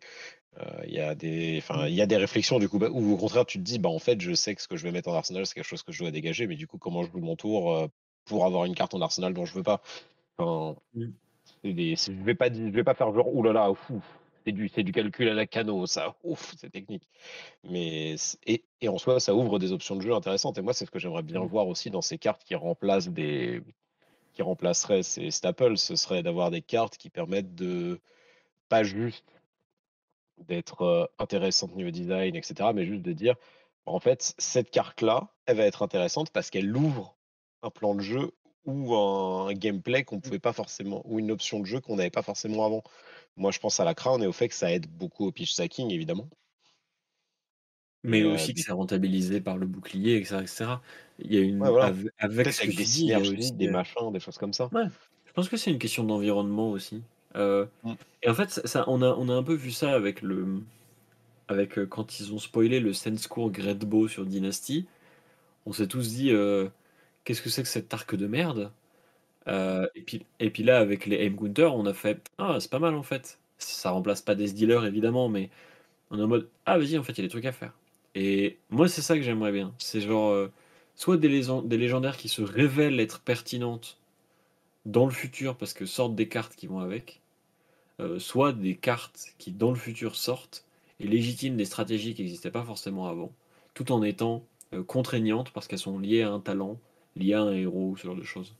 Elle remplace, ou justement, bah, en soi, le fait qu'elle remplace euh, quelque chose qu'on a qui est intéressant, bah, déjà, ça. Genre avoir euh, l'arc, le sense core qui remplace des dealers, euh, bon, on sait que du coup ça ne tient pas sur la durée, mais on sait que c'est un, c'était une contrainte déjà super intéressante. Mhm. Si euh, sense core avait été plus, plus impactant dans ce qu'il y donnait en échange, c'était super intéressant. Forcer les joueurs à faire des choix en fait. Ouais. Et, et en soi, c'est ce qui est bien, c'est qu'on se dit oui, ça force à faire des choix, mais si c'est des choix qui peuvent impacter le jeu de la bonne façon quand tu es en partie. Par exemple, tu dis oui, mais du coup, si, si en sidant ça contre dans tel match-up, je peux faire telle chose, ça rend le jeu tellement plus profond et plus intéressant. Donc peut-être que c'est vraiment là la différence. Enfin, c'est peut-être là l'option euh, qui plairait à tout le monde au final. et qui Ouais, satisferait les joueurs. Ouais, ouais, d'accord. Il faut pas power Ouais. creep. Faut pas power creep, faut faut pas power Mais creep, faut explorer des options. ouais, il y a pas il y a pas de terme en anglais pour ça là. Non, bah non, parce que Il y a pas il a de il y a pas de TCG qui a fait des trucs comme ça. Enfin si, ils le font, mais on se souvient surtout du fait que les TCG power creep avant de se souvenir du fait qu'ils innovent donc heu, ouais, c'est ça. Parce que moi, je enfin, moi, j'ai d'autres jeux en tête où au final, heu, tu regardes, heu, à part, heu, quelques decks qui sortent de temps en temps, tu te rends compte que ton deck, il peut tenir sur 4 ou 5 extensions jusqu'à la rotation et tu fais: «Bon, bah, en fait, ça prouve que le mmh niveau est pas si power creepé et qu'au final, tu as juste des nouvelles options de jeu, quoi». Ouais. Et c'est vrai que les jeux qui power creep, ça, on en entend beaucoup parler, évidemment, hein, quand même moi, quand je regarde, certaines cartes Magic que j'avais. Bon, après, ce qui est marrant avec Magic, c'est que ça power creep, mais à côté, ils avaient aussi des trucs extrêmement fumés avec les anciennes cartes, donc heu, c'est un peu, Ouais. Ouais, ouais, c'est un peu hybride, heu, c'est un peu hybride Magic. C'est que ça power creep certaines cartes et il y en a d'autres qui sont qui étaient déjà insane depuis le début. Oui. Ah les les cartes insane elles sont bannies, mais ça c'est autre chose. Mmh. Ouais, mais voilà, mais comme on disait, nous, c'est aussi un enfin, si on veut résumer, c'est on aimerait bien qu'il y ait pas de power creep, mais on aimerait bien aussi qu'il y ait pas de ban. On veut des Oui, alternatives. oui, des oui, alternatives, c'est exactement le ça. ban le ban, c'est une solution de facilité. Moi je considère un peu ça comme un échec des fois. Ouais, Quand moi, un je jeu je est trouve obligé de bannir une carte, c'est mmh, que ça leur a échappé ou qu'ils veulent éviter des interactions qu'ils jugent, heu, nocives. Et d'ailleurs, c'est un truc que je trouve assez sain avec LSS, c'est que quand ils bannent des trucs, sauf dans le cas où c'est vraiment trop puissant, heu, et qu'ils s'en sont rendus compte, heu, c'est parce qu'ils ont un plan derrière la tête. Genre quand ils ont dit par exemple, heu ah oui ça, ils ont banni quelle putain, quelle carte on a oublié De ninja? Ah oui, les le les gants là, j'allais dire les gants, ouais, c'était ça. Mais je sais même plus comment il s'appelle, c'est fou, il me Light, il me attends, je attends, je vais les chercher Si, Stubby, exactement. Quand, Alors ils ont annoncé a alors faut savoir faut savoir que je suis le seul joueur contrôle dans les 3 là et c'est moi qui ai tout ouais, non mais bon, ouais, il flex là. Heu, Ah bah, la seule fois où je peux flex sur vous, heu, j'en profite, hein. c'est vrai, c'est vrai. Et du coup, quand ils avaient annoncé Uprising, qu'ils avaient dit: «Bah, de manière préventive, les Stubby Ham Hammers seront bannis le jour de la sortie», bah, j'adore moi. Je trouve ça trop cool en fait. Déjà parce que ça Ah non, tease, mais heu, ce qui va se passer et ensuite parce que, hem, ça veut dire qu'ils se sont en fait, ils ont pas attendu de voir qu'une interaction évidente serait complètement fumée. Ils ont fait: «On ne veut pas que le jeu ressemble à ça, on va donc la bannir de manière préventive». Oh ça, on sait que ça va être fumé quand ça existera, donc on va le ban tout de suite. Mmh, exactement. Non, mais ça, c'est bien aussi. Mais après, bon, moi, j'aime pas les bans en général parce que, heu, moi moi, j'ai en fait, c'est que moi, j'ai un point de vue un peu différent sur les bans, heu, des joueurs compétitifs. C'est que, ou vu qu'en ce moment, j'ai moins le temps de jouer, donc je suis pas compétitif, les bans ont plus tendance à me punir sur le fait que j'ai envie d'acheter un deck et genre Oui. tout genre, j'ai fait 2 games avec le deck et tout d'un coup, il y a des cartes que je voulais jouer qui ont qui ont été bannies et du coup, je suis en mode: «Ah, ah, bah, Ah! du coup, fait chier, heu, je dois Ah racheter un deck, je dois racheter un deck ou ou en tout cas acheter des remplacements». Mais si, heu, les cartes que j'ai qui ont été ban, c'est des cartes chères, bah, déjà, tu es un peu Donc après oui. voilà, c'est un c'est un autre débat, mais c'est pour ça c'est aussi une des raisons pour lesquelles les j moi, j'aime pas les bans et pourquoi je sais que les gens n'aiment pas forcément les bans, heu, en dehors Mmh de du constat d'échec, même si il y a des moments où les bans sont obligatoires juste pour le design space, en fait. C'est que si Ouais. tu si tu bannes pas certaines cartes qui peuvent être, bah, justement peut-être venir d'un d'un choix de design un peu douteux à une époque, d'un manque d'équilibrage ou juste quelque chose qui marchait très, très bien dans une certaine extension, mais qui, si tu rajoutes certaines mécaniques, bah, du coup, casse tout. Mmh Bah, mh. dans ces ces cas-là et je pense que c'est le Stubby fait plutôt partie de ce cas-là, de ça marchait très bien avant, puis après on a Monsieur Faye qui a existé et à partir de là, on pouvait plus se permettre d'avoir ce genre de carte qui existait. Mmh. Et heu, du coup, je pense que ce genre de ban-là, je peux parfaitement les comprendre. Enfin, que ce soit d'un point de vue juste pour la la santé d'un jeu et parce que justement là, c'est pas un échec de design, c'est juste de dire: «Bah, en fait, si on laisse cette carte-là dans le jeu, on a toute une partie du jeu qu'on veut pas explorer». Donc Ouais. on est obligé de dire que cette carte-là ne peut plus exister, heu et Mmh. mais mais il faut que ces bans soient anticipés. Et je on ne toujours reprendre l'exemple de Stubby, c'est ce qui a été fait pour ce cas-là, c'est-à-dire qu'ils ont designé l'extension en se disant: «On va ban ça, donc on va explorer dans cette direction-là, donc on va donner des options qui remplacent cette carte». Mmh J'aime pas, heu, les bans qui te laissent pas de vraie alternative. Ouais. Notamment. Et je pense que c'est un peu le souci qu'on aurait avec une tunique ou avec, heu, un ban de tunique. Un ban de CNC, il y aurait des alternatives. Un ban de tunique, je pense qu'il y a plusieurs héros qui seraient un peu en mode: «Ah ouais, mais du coup, on joue Oui, quoi là? Ouais.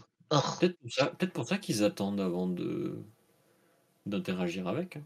Moi, je suis juste en train de réfléchir, enfin, toujours dans le dans mon optique de joueur de joueur gros marteau, Holdim, il a des alternatives, mais j'avoue, tu les regardes, tu es genre: Ah! Ah! urgh». Ouais, ouais. Alors parce que les alternatives de Holdim, ça va être quoi? Ça va être Earthflower Bounty, Tectonic et Art of Ice? non, c'est tectonique. C'est surtout tectonique. Oui, c'est ça, non, mais je je donne les 3 options qui existent. Genre pour moi, c'est les 3 options qui existent, mais du coup, c'est Tectonic, tu regardes, tu es genre: «Vous êtes sûr? Vous vous êtes vraiment sûr là? Vous êtes vraiment sûr?» bah, du coup, je vais je vais jouer Bravo, du coup, parce que lui, il est fait pour. Mmh. Et donc c'est peut-être ça, ouais, c'est peut-être juste ça, en fait. C'est peut-être juste qu'ils se disent: «Bah, en fait, ces cartes-là, on» comme on comme tu disais, hein, on on sent qu'ils sont en train d'essayer de créer des alternatives avec ces cartes, la carte Ranger, la carte Assassin. Peut-être qu'ils attendent de réussir à créer l'alternative dans chaque classe avant de avant de se lancer. Et dans ce cas-là, il va falloir quelques années, quoi. Parce qu'avec le rythme des extensions, heu et oui, Clairement. peut peut-être peut-être que là, heu, peut-être que ce qui va se passer là, heu, peut-être que ce qui va se passer dans la prochaine extension, c'est qu'on va avoir un torse illusionniste qui remplace, qui crée une ressource pour, plutôt un torse light qui crée une ressource en échange de telle chose, un torse un tor torse shadow qui crée une ressource en échange de telle chose, heu, qu'après c'est une extension justement, bah, vu que là on peut on peut imaginer qu'ils vont faire une extension où il y aura un gardien parce qu'on risque d'avoir le retour d'un Bravo élémentaire. Parce que ça fait longtemps et que, de toute façon, ils ont dit qu'ils reviendraient et là, on on peut imaginer que s'il y a eu Shane et Prism qui reviennent, c'est que Bravo peut revenir dans celle d'après. Donc peut-être que là, ils vont nous refaire un truc, heu, une une tunique light tunique light pour les gardiens et pour peut-être, heu, je sais pas quelle autre classe, heu, peut-être pour pour Warrior ou un truc comme ça en même temps. Bah, Mmh peut-être qu'en fait, on va avoir le droit à chaque extension, on va avoir le droit à 1 ou 2 1 ou 2 torses, heu, dans la thématique de l'extension Mmh mh. et heu, jusqu'à ce que, bah, du coup, la tunique soit obsolète. Oui, Mais ce serait très long. ouais. Il faut laisser du temps, c'est pour ça. Mmh. Mais de toute façon, après, les LSS nous ont prouvé qu'ils pensaient sur la durée et qu'ils qu'ils savaient, heu, faire les choses dans le temps. Donc, heu, encore une fois, entière Exactement. confiance. Oui. On parle de mon deck. J'allais te proposer, j'allais dire, je pense qu'on Ouais. on a bien parlé du sujet principal et on peut donc parler de ton deck. On est Oui. toujours dans ta thématique de: je présente des decks de blitz, enfin, tu présentes des decks de blitz et comment les améliorer. Enfin, des decks Oui. précon que tu permets d'améliorer. Sauf que cette fois, tu as décidé de prendre un deck, bah, de saison, on va dire. Ouais. Alors, j'avais entamé la série en améliorant les decks, de de History Pack 1, les decks de Blitz qu'ils ont fait pour introduire les nouveaux joueurs et je me suis dit qu'en vrai, pourquoi s'arrêter au deck d'HP1? Heu, Outsiders nous a amené 6 decks préconstruits supplémentaires, qui sont en plus des héros différents de ceux d'HP1, donc bah, je vais passer dessus. On va faire des trucs un peu stylés. Du coup, cette semaine, j'ai décidé de m'attaquer à Usuri parce que je l'ai joué un petit peu en construit et je me suis rendu compte de ce qu'on voulait exactement faire avec le héros. Du coup, la version que je vous présente, euh, la version upgraded, c'est une version qui n'utilise que des rares euh, et des communes, normalement. Je crois que j'ai pas fait d'erreur en plus. Donc, euh, c'est une version qui est beaucoup plus accessible que si j'avais inclus les Majestics et autres dingueries comme ça. Mais il est fort probable que ce soit une euh, version qui fonctionne suffisamment bien que- pour que vous puissiez l'emmener à une armory, par exemple. Euh, et vous n'allez pas perdre euh, trois parties euh, sur trois. Vous devriez pouvoir faire des choses parce que euh, en réalité, les assassins ont tellement peu de cartes qu'en vrai, ils jouent déjà quand même un sacré paquet de communes. Donc ça va. Le plan de jeu d'Usuri, c'est d'utiliser correctement sa capacité, mais aussi d'avoir des mains qui, sans sa capacité, sont pertinentes. Je m'explique. Quand on y réfléchit, Usuri, elle a envie de bloquer avec deux cartes et de jouer ces deux autres cartes, soit en pitchant l'une pour jouer l'autre, soit en jouant une furtivité et en la remplaçant par un autre truc. Et le souci, c'est si la carte qu'on a jouée euh, a poussé l'adversaire à défendre avec quasiment toute sa main, bah en fait, on se retrouve dans une situation où euh, bah on, on fait rien avec toutes les cartes qu'on a en main parce qu'on n'a pas de go ou ce genre de choses. Du coup, le deck a inclus un certain nombre de cartes que nous aimerions bien avoir dans les cas où on se retrouverait avec plus de deux cartes en main. Donc vous avez des Ravenous Rabble, vous avez des Scar vous avez des bonnes cartes à Arsenal, que seront les Shred, les Plunder Run, Oasis Respite, Think Below. On a quelques attaques réactions qui permettront de tricks un petit peu. Et on a à côté de ça euh, des cartes avec furtivité et des on qu'on a bien envie de mettre en jeu. Donc, malheureusement, je pense que c'est là que, que, manquera le plus de cartes. C'est que les grosses cartes qu'on voudrait mettre en jeu avec Usuri sont souvent des Majestics. Donc, euh, on en a parlé pendant tout l'épisode, mais euh, comment le conquérir, c'est bien dans ce deck. Parce que bah, on a envie de la mettre en jeu avec. Et la carte avec dont tout le monde parlait quand, quand Usuri est sorti, de toute façon. Oui, bah, bien sûr. Qui commandait euh... Conquer là. Aïe aïe aïe. Euh, mais euh, du coup, je les ai remplacés par des cartes qui sont pas aussi bien. Mais du coup, comme le deck veut un petit peu moins le faire, en fait, c'est pas très grave. Donc, cut down to size, dans le cas où l'adversaire a vraiment décidé de pas bloquer, ça le force à enlever une carte de sa main. Death Touch, ça met des jetons. Et c'est fort, les jetons. Euh, et Humble, ça peut, en blitz, en vrai, annihiler certains héros, donc euh, j'ai choisi de la mettre. Euh, dans la version définitive du deck, je suis pas sûr que ça reste. Mais en attendant, c'est une bonne alternative. Euh, de toute manière, partez du principe que si votre attaque tape à 6, idéalement bloc 3, et a un effet on hit, ça peut remplacer Humble, parce que c'est pas trop mal à mettre sur Usuri. Voilà. et la meilleure carte avec furtivité du deck, c'est Isolate, ou Isolé en français, puisque c'est celle qui a Dominate, qui va du coup empêcher l'adversaire, quoi qu'il arrive, de bloquer avec deux cartes de sa main à 6 euh, pour bloquer de manière préventive la carte que vous mettriez à la place d'Isolate.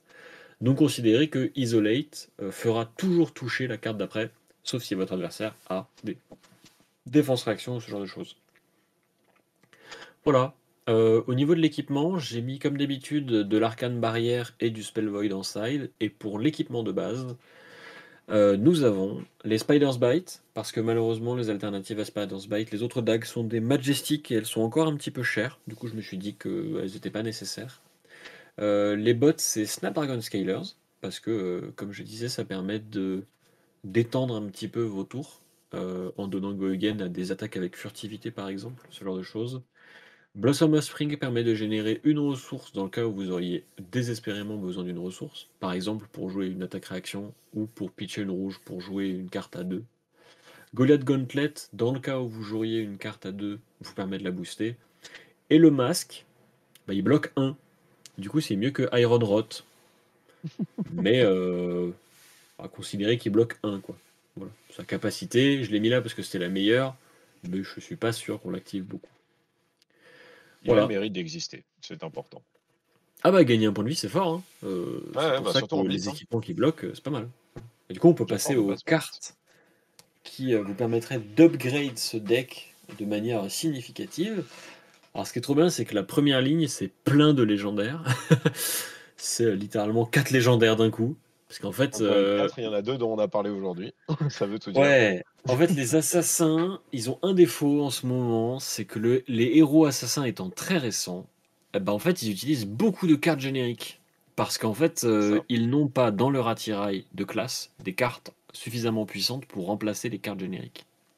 Du coup, naturellement, le meilleur torse, c'est la tunique, le meilleur casque, c'est Crown of Providence, et euh, bah euh, voilà quoi. Euh, ceci étant, j'ai mis en side, euh, comme d'habitude, la Arcanite Skullcap, parce qu'en fait, elle va une bonne alternative à Crown of Providence. Et le Redback Shroud est vraiment bien, je pense, en Blitz, parce que euh, une partie de Blitz va rarement durer beaucoup plus que 3 tours. Mm. Vous pouvez ajuster un petit peu la liste du deck pour inclure des Razor Reflex par exemple, qui avec les Spike of Bloodrot rendraient le Redback Shroud beaucoup plus pertinent. Et vous pourrez toujours bloquer un point de dégâts avec, puisque vous n'avez pas, comme ça à Battle Worn, vous allez pouvoir bloquer et récupérer une ressource. Donc c'est pas déconnant du tout de jouer Redback Shroud à la place de la tunique. Euh, je pense qu'en Blitz, c'est même plus pertinent qu'en construit. Euh, du coup, en parlant de Silver qui irait avec, avec Redback Shroud, euh, parmi les cartes que vous pourriez acquérir pour améliorer le deck, qui ont des unhits très pertinents, il existe Leave No Witnesses, qui est une sorte de Command and Conquer, et Surgical Extraction. Alors malheureusement, Surgical Extraction, ça coûte super cher pour rien. Donc si j'ai un conseil à vous donner, c'est d'attendre que Dusk Till Down sorte, puisque LSS a annoncé que l'erreur qu'ils ont fait sur euh, Dynasty, qui était d'avoir euh, short print par inadvertance euh, Surgical Extraction, sera Ah, oui. Compensée par euh, Dusk Till Down, puisqu'il sera possible d'ouvrir dans, dans Dusk Till Down des Surgical Extraction, euh, exactement comme celle de Dynasty, qui du coup viendront compléter. euh, comprenez, ils ont imprimé moitié moins de cartes qu'ils voulaient imprimer de Surgical Extraction. Du coup, ils impriment l'autre moitié qu'ils n'ont pas encore imprimé. Donc le marché devrait se remplir de Surgical Extraction et donc le prix de la carte devrait très probablement baisser. Dans le genre carte, vraiment pas mal à mettre en jeu sur euh, Usuri, il y a évidemment Command and Conquer, mais je n'ai plus besoin de la présenter. Voilà. Mais il y a surtout Shakedown. Alors je suis un peu déçu parce que euh, en début de semaine, Shakedown c'était très accessible. C'était euh, 3-4 euros, euh, personne voulait le jouer, machin et tout. Il y a un joueur qui a eu la mauvaise idée de jouer correctement le héros et d'avoir montré que c'était fort, et d'un coup, pouf, la carte est à 15 balles. Aïe, aïe, aïe. Du coup, euh, bah, si vous avez des shakedowns, tant mieux. Euh, sinon, euh, bah, dommage. Et euh, je vous conseille de les acquérir parce que la carte est trop bien dans le deck. Voilà. Ça fait euh, Surgical Extraction, mais en mieux parce que t'as pas 6, donc euh, c'est trop bien.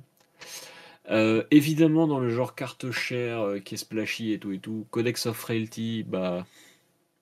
J'ai pas besoin d'expliquer Ah bah, pourquoi c'est- super, pourquoi super fort dans le deck. hein, vraiment, vous jouez des Death Touch, donc Codex of Frailty c'est bien. Voilà. Et pas, pas, pas besoin d'aller plus loin. Euh, j'ai mis Plague Hive parce que c'est pas déconnant de la jouer. Si vous en avez une qui traîne, c'est marrant. Ceci dit, je vous conseillerais pas de l'acheter. Euh, ça n'est probablement pas très utile en blitz, surtout. Euh, vous pouvez mettre des bonnes grosses cartes bien chères comme Common Conquer et E-Strike qui amélioreront la qualité de votre deck parce que, comme je l'ai dit, les cartes le, pool assassin est un petit peu maigre en ce moment. Mais, mais je pense pas qu'elle soit requise. Euh, les derniers trucs en vrai. que- Enfin, si je devais, comme à chaque fois, faire un ordre de priorité pour les cartes, je vous conseillerais d'abord d'acheter Shakedown parce que c'est une carte qui donne beaucoup d'identité au deck. Donc, euh, pour jouer Usuri, il faut jouer sa spé, quoi. Enfin, plutôt cool. C'est toujours cool, c'est toujours cool d'intégrer l'SP en- au deck. hein. Moi, Puis elle est j'étais très forte. content quand j'ai vu est- Winter, ça revenait chez Oldhim, tu vois. Ah ouais, puis qu'est-ce qu'elle est forte, Checkdown. Chiche. Ouais. Euh, Codex of Reality, c'est très très bien. Si vous pouvez mettre la main dessus, c'est super. Euh, et puis sinon, euh, mais ça, c'est un avis plus global. acheter les staples ne sera jamais une mauvaise chose. Si vous avez le choix entre beaucoup de cartes que vous jouerez jamais et trois cartes que vous jouerez dans tous vos decks, bah en fait, achetez les cartes que vous jouerez dans tous vos decks. Donc, E-Strike, Command Conquer, la tunique, Crown, ce genre de choses.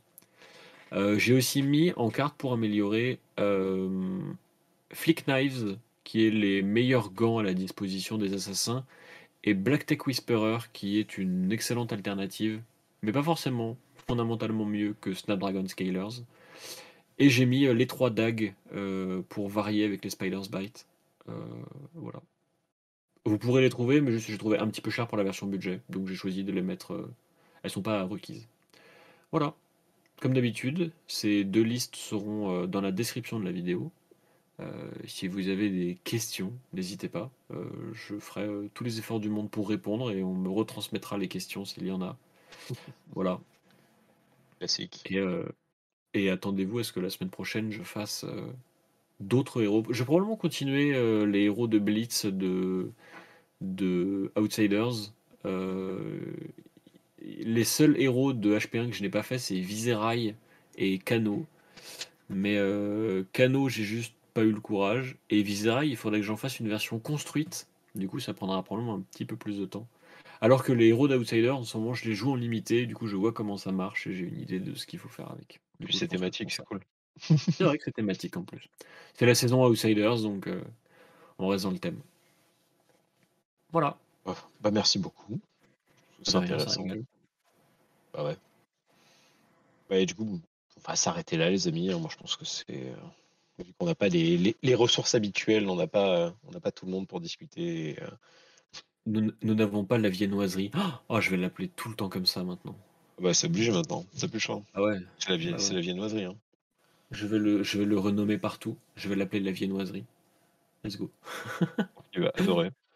Mon rêve, ce serait que genre la commune parisienne se mette à l'appeler la viennoiserie euh, et qu'il mette du temps avant de comprendre que c'est moi qui ai lancé le truc. Ça, ce serait vraiment mon rêve. Vraiment que tout le monde se mette à l'appeler la viennoiserie là. Ah, let's go. En même temps, c'est que tu as commencé à l'appeler comme ça dans, le- dans les vidéos, donc c'est bon, les gens vont commencer à l'appeler comme ça grâce aux vidéos. Oui. Exactement. Pas du tout parce que tu vas lancer et appeler comme ça dès le début. Non. En tout cas, merci tout le monde euh, de nous suivre euh, bah, toutes les semaines, euh, toujours plus nombreux, toujours plus, plus euh, au taquet. Euh, Oui. Bon courage à ceux qui sont en skirmish ce week-end, parce que l'épisode sort dimanche et euh, il y a des skirmish aujourd'hui. Euh, D'ailleurs, je crois que vous y êtes aussi, hein, le reste de l'équipe. euh, Ah ouais, ouais, ouais, j'en fais, j'en fais deux. Moi, je, moi, je charbonne, moi. Rien de m'arrête. c'est ça. Les gens, ils sont on fire dans le groupe, là, let's go. Il coup, faut bah, gagner bon courage à tout le monde. Ouais, c'est bien de gagner. Est-ce que, est-ce que, du coup, est-ce que tu peux nous dire avec quoi tu vas y aller? Vu que ça, Ouais, dimanche, bah, c'est bon, les gens sauront. pour ceux qui sont là depuis le début, sur la vidéo de présentation de la chaîne YouTube, je dis euh, dans mon palmarès, euh, j'ai gagné un skirmish avec Kano parce que jouer Kano c'est tricher. Bah, euh, mon mantra c'est euh, on peut pas gagner sans tricher, donc euh, bah, je vais retourner tricher avec Kano. Voilà. Il faut pas me prendre au pied Ah de la ouais. lettre. hein. Je, je ne vais pas tricher littéralement, mais euh, bah, v- v- votre tour c'est mon tour. hein. Voilà. Donc euh, je, Ah, je- c'est joueur je de vais- Yu-Gi-Oh! Ah ouais, let's go. Je vais assassiner des, des, des joueurs d'aggro là qui vont être des, des tout pipous là en mode Ah ouais, j'ai pris AB3, mais en fait j'ai que des rouges dans mon deck, je pourrais pas payer. Ah, je suis mort. Voilà. Ok, on en est là. Euh, ben voilà, bah bon courage du coup euh, pour toi et pour les gens Mhm. qui participent, euh, qui participent ce week-end. euh, Mhm. Que vous encouragez de loin, mais euh, la force à force à vous, beauté des fesses. Oui. Et bah, des bisous tout le monde et euh, à, à dimanche prochain. Ciao, Ouais. ciao. À la semaine prochaine.